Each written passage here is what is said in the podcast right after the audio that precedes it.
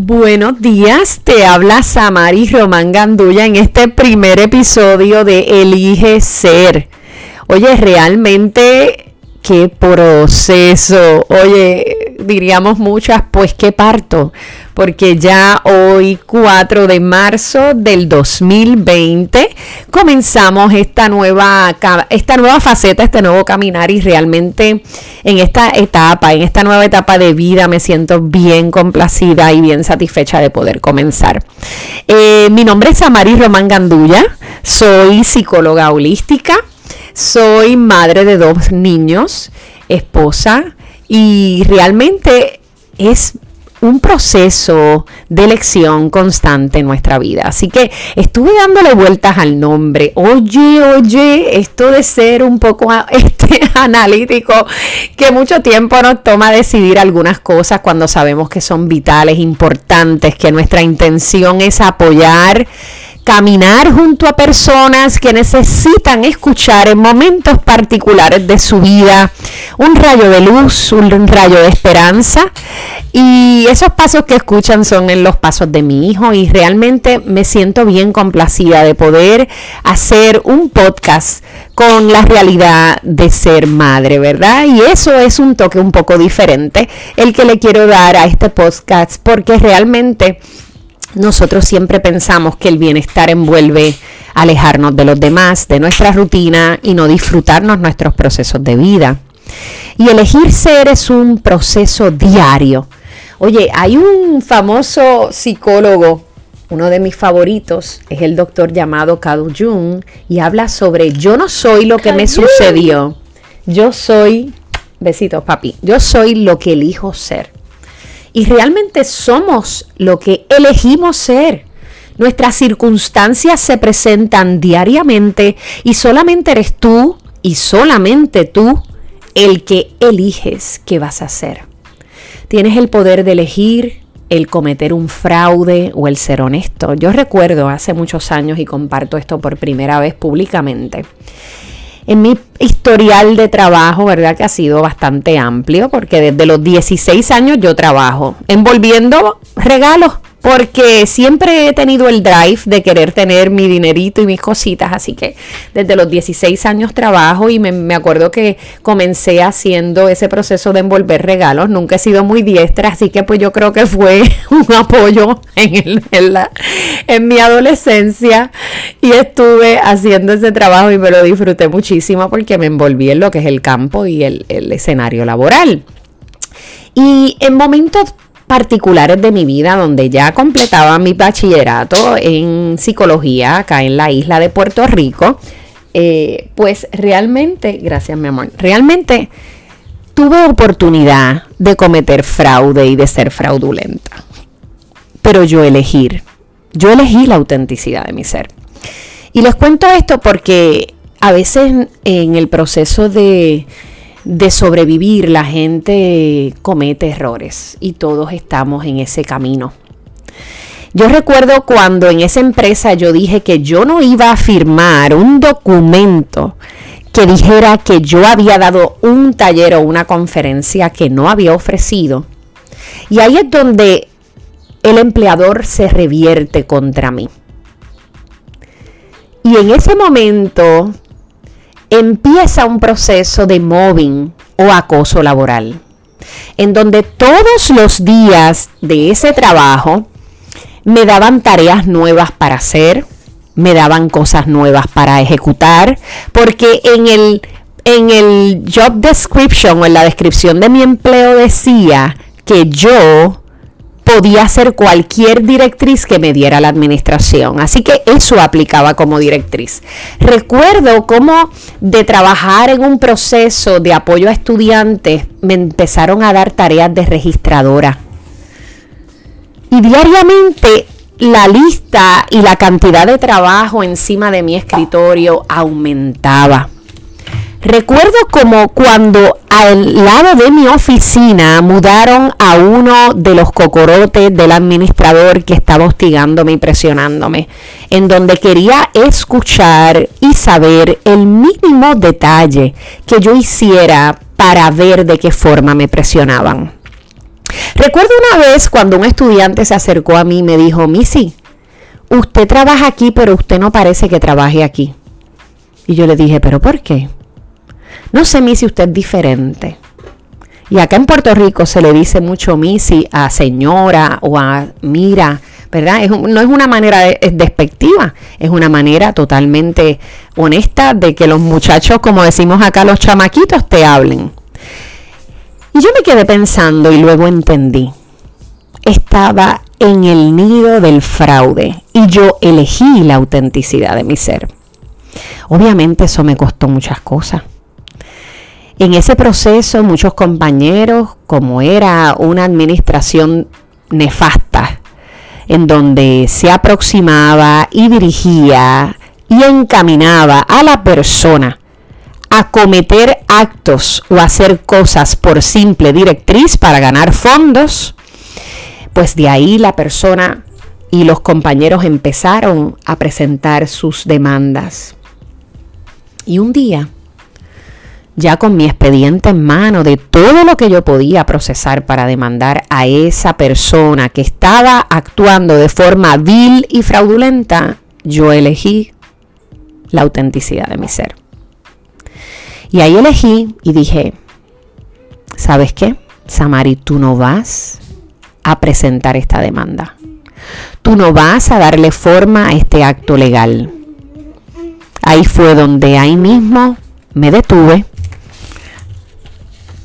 Al otro día sometí mi, mi demanda y mi carta de renuncia.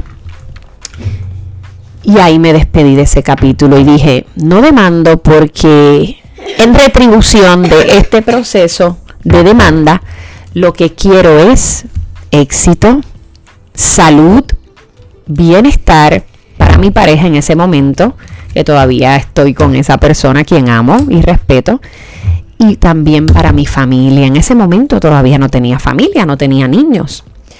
Y eso fue como un decreto y dije, voy a coger esta situación la voy a sacar de lo más profundo de mi ser y la voy a tirar a lo más profundo del mar. Y aquí en Puerto Rico estamos rodeados de mar. Somos una isla de 100 por 35, 100 por 36 casi, porque tenemos unas islitas que son Vieques y Culebra y otros callos muy lindos. Así que el que le interese visitar nuestra isla, eh, somos ricos en, cultura, en amor, eh, pasando crisis, crisis económicas y sociales eh, continuamente, pero realmente somos muy auténticos y muy cálidos, ¿verdad? En nuestro trato. Entonces les hago, les continúo el cuento, pues yo dije, bueno, lo, lo, lo tiro lo más profundo del mar. Y así fue cuando cerré ese capítulo de ser hostigada laboralmente y, que ser víctima de mobbing. Y ahí decidí. No quiere decir que yo decidí lo mejor, yo, yo decidí la autenticidad de mi ser. Otras personas, de acuerdo a su autenticidad, eligieron otras cosas y yo las respeto. Pero el elegir es un proceso diario. Y cuando nosotros elegimos ahí vuelve el poderío de nuestro, de nuestra ser, de nuestro bienestar. Nos adueñamos de nuestra vida, caminamos conforme a ella y sentimos esa fuerza interior que nos mueve y hace transformar a los que nos rodean. No cambies tu energía por el ambiente que estás. Sé la energía del cambio que necesita el lugar donde estás. Y muchas veces la inmunidad mental envuelve el reprogramarnos. Cuán importante, mi gente, es el autocuidado, más cuando uno tiene múltiples roles. Hay que cuidar nuestra alimentación y el ser con, ¿verdad? Y pertenecer a una visión holística me envuelve el saber lo importante que es alimentarme bien, el tener espacios para meditar, para visualizar, para decretar, entender lo importante de ejercitarme, de compartir con mi familia, de estar y simplemente estar con todas las personas que quiero estar. Y a veces decido estar sola porque necesito hacerlo. Muchas personas no no entienden y a veces el decidir tener inmunidad mental, es ser, er, inclusive hasta extraterrestre, como digo yo, ese comentario yo lo hacía mucho en el programa de radio que estuve, ¿verdad? Junto a José Santana en una estación de acá de Puerto Rico, WKQ 580, y pues decíamos, a veces somos extraterrestres y miren, yo he disfrutado, pero a veces he padecido el ser extraterrestre, porque el ser extraterrestre es como decir el ser diferente, el querer caminar tu propio curso, el no seguir el camino de los demás y definitivamente envuelve el liderazgo, el ser líder de tu propia vida. La inmunidad mental no es de mi autoría, es ya reconocida y parte fundamental de uno de mis libros favoritos que se llama El libro de la alegría de su santidad Dalai Lama y el cardenal Desmond Tutu y ese libro es una ricura. Te invito a que leas ese libro, está en, el idioma español y en inglés, no sé en qué otros idiomas esté, sé que sí hay muchos otros idiomas, así que te invito a la lectura. Una de las cosas que promueve nuestra inmunidad mental es tener un amigo, tener un amigo que sea tu libro. Y yo tengo una manera bien particular de leer y me río porque yo tengo varios libros y tomo los segmentos y en ese proceso voy entonces eh, eligiendo lo que voy leyendo. Y me saca como que de orden el leer cosas de patologías y diagnósticos, puesto que esa no es mi visión de mi carrera, pero sé que envuelve muchas veces, ¿verdad? Lo que son los diagnósticos diferenciales o y de ahí pues poder, de acuerdo a un diagnóstico certero, poder dar un tratamiento certero. Así que en mi práctica privada los utilizo, claro está. No necesariamente el ser disidente o querer ir en contra o ser diferente envuelve el que no haga mi trabajo, ¿verdad? Pues sí sé que lo tengo que hacer. Ahora bien, la inmunidad mental envuelve elegir nuestros pensamientos. Qué difícil se hace en ocasiones elegir nuestros pensamientos cuando sabemos que todo a nuestro alrededor se desmorona. Ahí es donde te fortaleces mentalmente y tienes la capacidad de elección. Cuando tienes inmunidad mental puedes decidir sobre tu vida y la vida de los más vulnerables. Y en estos momentos en donde estamos viviendo historias distintas, donde la vulnerabilidad nos, nos aflora, donde la vulnerabilidad es autora de nuestros cambios, realmente son nuestras fortalezas. Así que yo te invito a que camines junto a mí en este nuevo proceso de elegir ser. Siempre elige la autenticidad de tu ser. ¿Cómo conectas con esa autenticidad? Te invito a que pongas tu mano sobre tu pecho, ve moviéndolo hacia tu corazón Cierra tus ojos, inhala, respira hacia adentro, suavemente y exhala. Y di junto a mí, acepto este nuevo camino. Quiero vivir libre, quiero conectar con la autenticidad de mi ser. Y ahí es donde se materializará para ti y para mí esta nueva creencia de que está cómodo y está bien sentirnos auténticos en nuestra piel y que los copy-paste no nos pertenecen. Así que yo te abrazo desde mi lugar hacia tu lugar, hacia tu mundo, hacia tu vida, hacia tu espacio, hacia tu cuarto, hacia la mente turbulenta que en ocasiones tienes y te recuerdo que tú y solamente tú cobijas el poderío y la autenticidad de tu ser. Gracias por acompañarme en este primer episodio de Elige Ser, el podcast.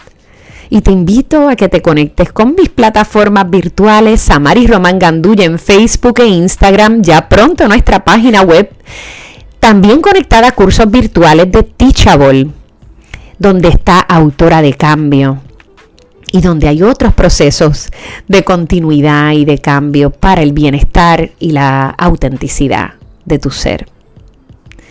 te invito también a que te mantengas conectado porque tengo un nuevo anuncio. Voy a estar próximamente en una plataforma mundial de meditaciones y visualizaciones para apoyarte en tus procesos y en los míos. Recuerda, tú sí tienes el poder de elegir. Hasta la próxima. Fuerte abrazo.